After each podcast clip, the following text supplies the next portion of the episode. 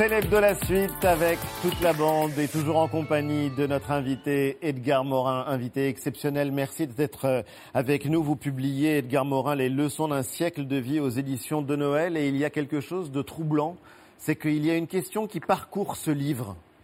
Cette question, c'est qui suis-je? À 100 ans, on se demande encore qui suis-je?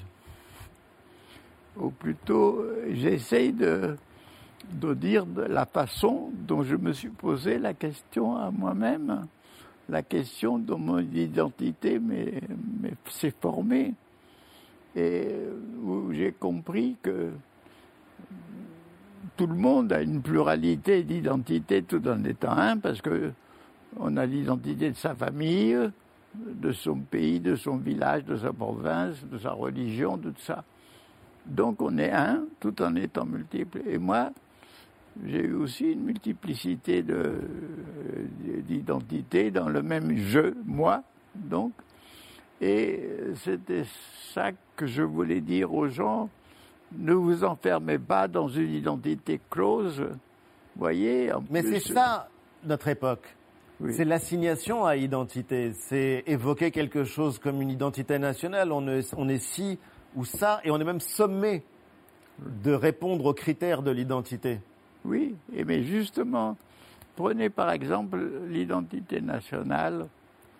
Il suffit de connaître l'histoire de France pour savoir que la France s'est faite pendant des siècles à partir de peuples très différents les uns des autres, les Bretons, les Alsaciens, les Basques, les euh, les Corses. Les Basques. Vous avez, ce sont des peuples qui avaient chacun leur langue, leur culture, et au cours des siècles, ils se sont provincialisés et en quelque sorte, le processus notamment de la Révolution française a créé l'unité de cette diversité. On peut dire aussi que les guerres menées au 19e, 20e siècle ont fortifié.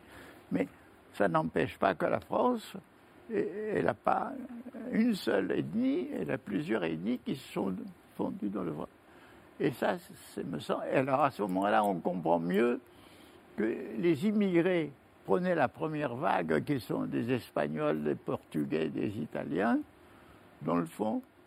Bien sûr, au début, ils ont eu des phénomènes de rejet, mais la machine intégrée qui a fait la Troisième République a fait qu'en deux générations, il y a eu des intégrations. Et, après, vous croyez ce processus, citoyen du monde? Bien entendu. D'ailleurs, je suis de, culture, de culture européenne. et je me sens citoyen du monde fondamentalement. C'est mon identité. Bien sûr, je suis français. Je dirais, le substantif, c'est homme.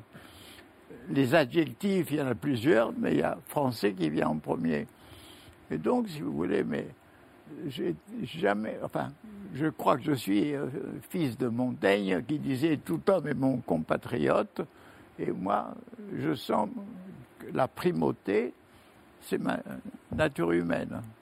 Il y a euh, ceux qui, euh, éveillés, dorment. C'est une citation qu'on trouve dans votre livre, une citation d'Héraclite. Et parfois, vous dites que vous êtes submergé par l'amour de la vie submergé par l'amour de la vie quand on a traversé euh, autant d'épreuves, vu euh, autant de malheurs. Comment est-ce qu'on peut encore être emporté, submergé justement par cet amour? Mais vous savez, parce que la vie est une force intérieure à chacun de nous et qui, en moi, est particulièrement puissante, fait que je peux, dans la journée, m'émerveiller d'une petite promenade au soleil, de voir des oiseaux voler, de voir les fleurs, que je suis très content quand j'ai un repas qui me plaît, de déguster. Enfin, donc, si vous voulez, l'amour de la vie, il est, là avec toutes ces forces vitales qui, vous donnent à, vous lier, à communier avec autrui, qui peut vous donner l'enthousiasme. Euh, et là, j'ai encore beaucoup d'occasions. j'ai vécu. Pour moi, l'amour est une chose fondamentale dans toute ma vie, sans laquelle je ne pense pas que j'aurais pu avoir la force d'écrire mon œuvre. Et, l'amitié. L'amour, l'amour euh, de celle qui partage votre vie, et j'en parle parce que vous en parlez et que vous lui rendez hommage, et il faut le faire dans votre livre. Mais Saba Morin, qui est sociologue, euh, qui euh, travaille avec vous, qui diffuse la pensée d'Edgar Morin, la pensée complexe, la méthode euh, aux quatre coins du monde, puisque on vous enseigne en Amérique latine, au Maroc, de plus en plus en Tunisie. C'est assez euh, incroyable de voir comment vous réussissez à toucher des, des publics et des pays, des sociétés aussi, euh, aussi différentes. Mais être en vie, c'est être amoureux. Je crois profondément, et, et je parle aussi des amitiés. L'amitié a joué un rôle aussi énorme dans ma vie. Bien entendu, malheureusement, beaucoup d'amis sont morts, mais il en reste euh, quelques derniers qui restent très, très précieux. Et puisque vous avez parlé de, de, Saba, euh, effectivement, euh, elle est à la fois ma compagne, c'est-à-dire l'être présent dans ma vie, euh, avec qui la, la, tendresse et le sentiment de joie de voir l'autre, de voir l'exister de l'autre. Si vous voulez, l'amour pour moi, c'est quand l'autre, il contient en lui la poésie de la vie, de façon intense. Moi, euh, quand j'ai aimé, ce, n'était pas. J'ai eu des aventures sexuelles, bien sûr, beaucoup, euh, qui sur le moment même me donnaient un sentiment d'extase, mais euh, après pas grand-chose. Mais les êtres, les femmes que, que j'ai aimées, elles étaient poétiques. Et je pense que la fin d'un amour, c'était quand la poésie disparaissait.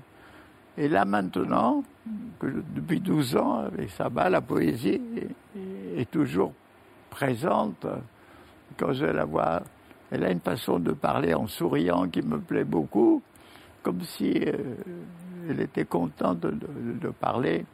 Mais je veux dire aussi que c'est une compagne dans le sens plein du terme, et en même temps c'est une euh, collaboratrice dans ce que j'ai fait, ce que j'ai travaillé, mais surtout maintenant, elle a pris en charge de choses énormes, comme cette fondation Edgar, Morin, Edgar Morin, que je trouve utile. Pourquoi? Parce que, moi, vous parliez de l'espoir tout à l'heure, mon espoir, c'est que ce qui me semble utile, nécessaire dans mon œuvre pour améliorer la connaissance et la compréhension, que cette partie de mon œuvre puisse être répandue le plus possible et servir de plus en plus. Et comme vous disiez tout à l'heure, parce que moi je suis comme un arbre qui a essaimé le vent,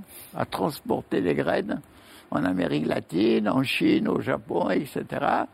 Je suis très content de découvrir ces choses-là, mais la Fondation va pouvoir donner quelque chose de plus, notamment dans notre pays. Et euh, ça donne envie, euh, vous donnez envie de tomber amoureux. Mais euh, je parlais de cinéma tout à l'heure, on en parlait avec Cyril Dion, on en parlait à l'occasion des stars. Vous avez été aussi un pionnier, et ça, peu de gens le savent, pionnier d'un cinéma qu'on a qualifié de cinéma vérité, Mélanie oui, la vérité, c'est aussi dans le cinéma que vous l'avez que vous l'avez cherché, le cinéma qui a joué un grand rôle dans votre, dans votre vie, Edgar Morin. D'ailleurs, vous vous qualifiez vous-même de cinéphage. Vous dites euh, que vous bouffiez du cinéma tous azimuts, en tout cas quand vous étiez euh, tout jeune, avant de devenir euh, plus tard cinéphile. Vous racontez, enfant, les heures passées dans les salles obscures, notamment du quartier de Belleville. vous découvrez René Clair, Fritz Lang, Jacques Feder. Qu'est-ce qui vous attire à ce moment-là? Pourquoi c'était si important pour euh, l'enfant Edgar Morin? Vous savez, j'étais fils unique. J'adorais ma mère qui elle-même m'adorait, elle est morte. Pour des raisons diverses que j'ai souvent expliquées, je me suis senti rejeter ma famille, enfin, très solitaire. Et mon salut, c'était la lecture et le cinéma. Et je dois dire que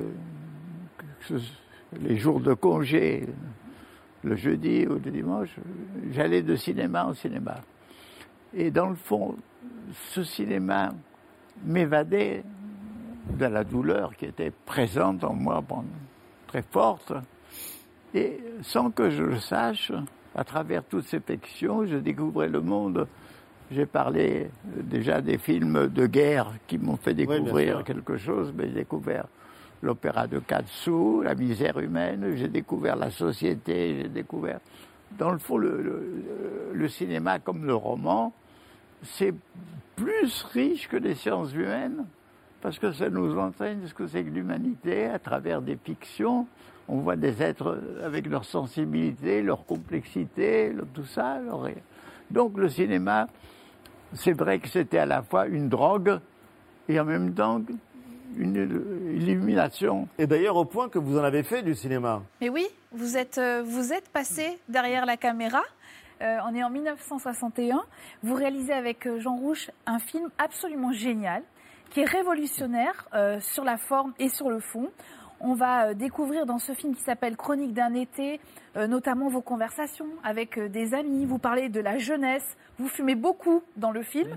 et puis, il y a une question qui est récurrente dans ce film, qui est qu'est-ce que le bonheur? Comment et pourquoi vous êtes heureux dans la vie?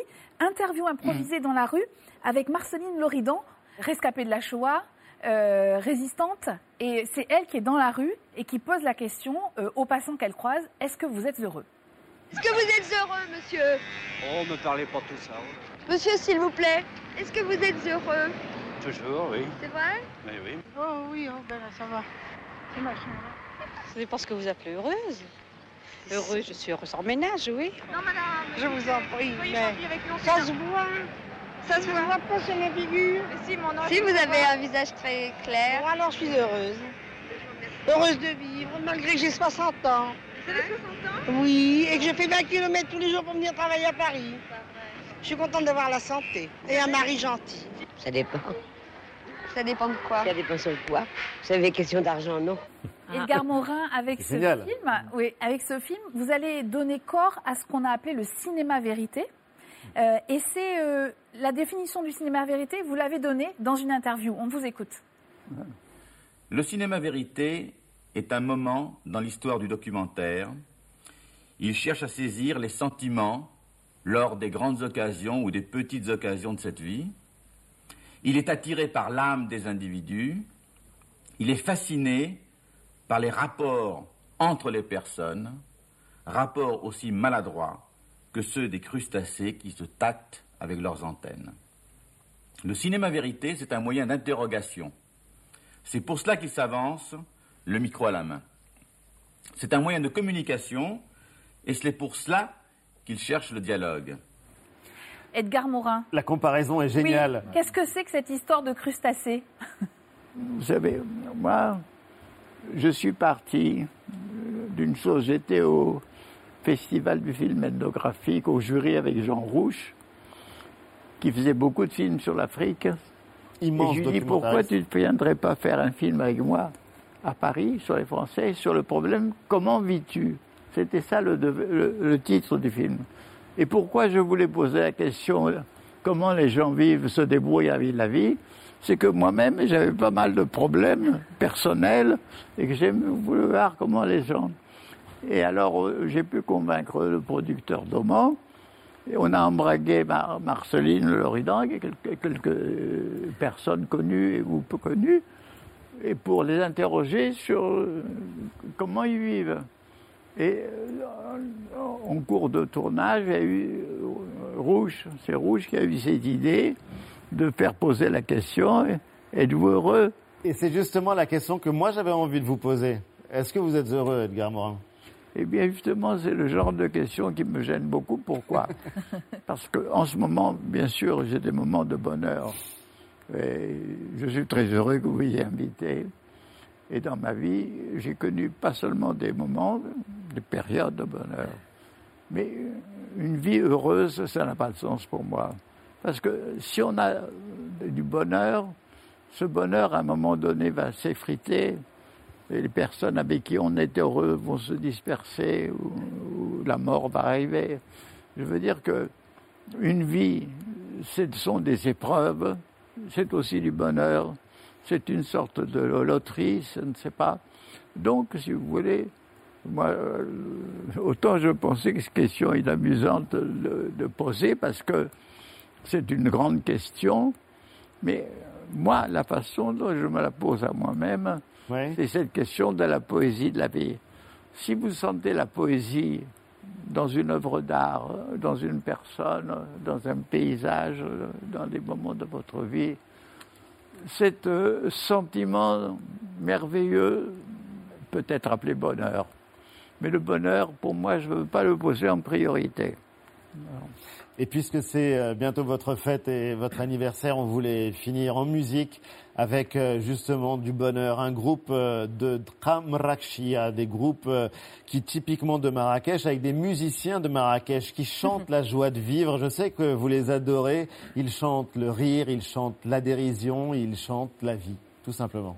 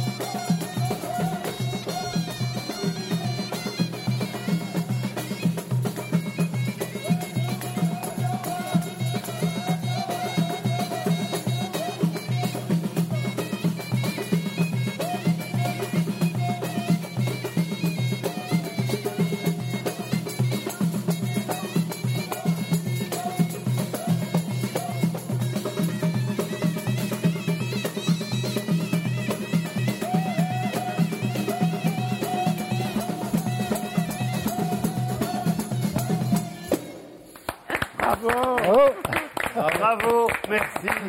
Bonsoir Sabah Morin, merci de nous avoir rejoints. C'est la fin de l'émission. Qu'est-ce que ça vous inspire cette euh, musique, Ah, Edgar beaucoup, beaucoup, hein, Beaucoup.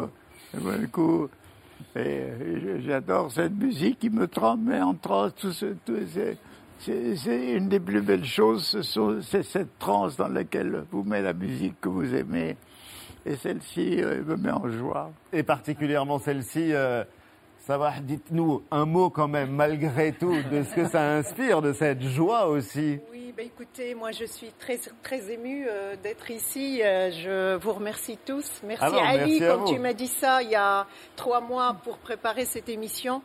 Bah, je te croyais pas et, et là je, je te dis bravo parce que vraiment euh, moi c'est toute euh, ma- c'est- toute ma culture et, et, euh, je suis née à Marrakech et je connais bien euh, cette euh, Dqa Marrakechia. Je suis née dans dans dans dans, dans Dqa. Et, et effectivement, dans Dqa al-Marrakechia, et, et je suis vraiment émue de voir ça aujourd'hui à Paris. Oui. Merci, merci à l'organisation, merci à toi Ali. Il y en aura peut-être à l'Élysée, Edgar Morin. Et on aimerait pour l'hommage national. pour l'hommage national euh, le 8 euh, juillet à, à, à l'Élysée, euh, puisqu'hommage national vous sera rendu par le président de la République. Merci infiniment, en tout cas, à, tous les deux. Merci Edgar Morin d'avoir été notre invité. Leçon d'un siècle de vie est publié aux éditions de Noël. C'est un livre qu'on recommande chaleureusement. Je signale aussi que le documentaire Edgar Morin, Journal d'une vie, sera diffusé sur Arte le 8 juillet au soir pour fêter vos 100 ans. Et le site internet de la Fondation Edgar Morin s'affiche en bas de nos écrans pour faire un don, pour y participer. Edgar, qu'est-ce qu'on peut vous souhaiter? Vous l'avez déjà fait. On l'a déjà fait Vous l'avez déjà fait. Eh ben alors on va terminer en musique. On se retrouvera samedi prochain. Merci les amis. Et vive Dqam Rakshia et la joie de vivre.